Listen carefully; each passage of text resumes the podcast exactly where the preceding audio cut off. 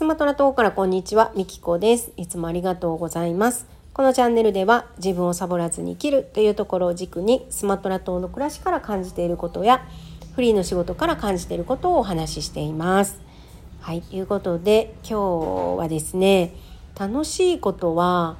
理由なく人に伝えたくなるっていうね、そんな話をしようかなと思います。で、その一つとして、えー、花笛です。私は花笛に今ハマっててとにかく楽しくてこれをねたくさんの人に知ってもらいたいなと思って勝手に普及活動をしてます。まあ誰にも頼まれてないんですけど、えー、まあもちろん押し付けはしないですよ。誰にも頼まれてないんですけどもうとにかく楽しいし簡単で手軽にできるっていうことで、えー、別のねライブ配信アプリで、まあ、毎日えー、演奏をしているわけなんですけどもでそこでね実際に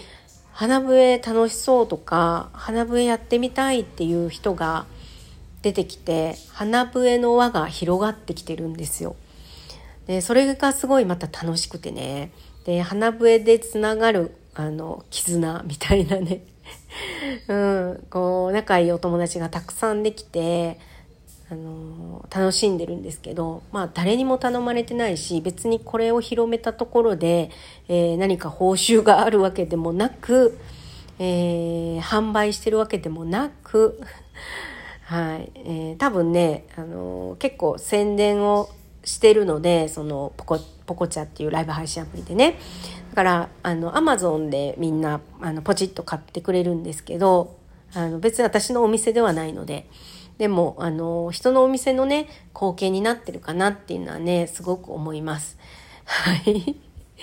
自分には特にあのメリットというかまあ私にとってのメリットはやっぱ楽しい自分が自ら楽しいっていうことと、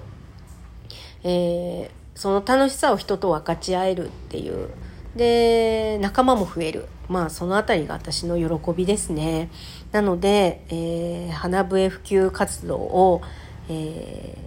ー、普段ね活動の一部としてやってます。でラジオトークでは全然そんな話をしてなくて。でなぜかというとあのラジオトークはトークをしたいなって思ったんですよ。で、えー、ポッドキャストと Amazon Music と Spotify にも配信できるということで、えー、私はま自分の感じたこととか学びとか気づきをあのここに残しておきたいなって。でそれを聞いた人も何か気づきがあればいいなっていう感じで始めたので、えー、花笛をね演奏するつもりは全然なくて。でそれがですね明日「のど自慢」大会があるということで明日あの花笛を吹くんですよね吹かしていただくんですよ。でまあそれをきっかけに一度はこのトークで自分の大好きな趣味っていうことで話して残しときたいなと思って今日は収録をしております。はい。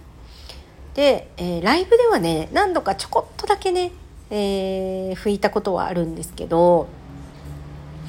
あまりこう大々的には触れていませんでした。でも私の大好きな趣味なのでこれからも、えー、花笛ライブではやりたいなと思ってます。収録はねやっぱりトークを残したいのでトークをねやっていこうと思ってるんですけどライブでは花笛も演奏したいなと思ってます。で気軽で簡単そしてビジュアルが面白いっていうのでね私はすごくハマっている花笛あの今日ちょっと奏でようかなと思ったんですけど明日のイベントのお楽しみということで撮っといていただけると嬉しいかなと思います。はい、えー、ということで今日は、まあ、楽しいことは、えー、理由がなくてもたくさんの人に伝えたくなるっていうそんなお話でした。最後までお聴きいただきありがとうございました。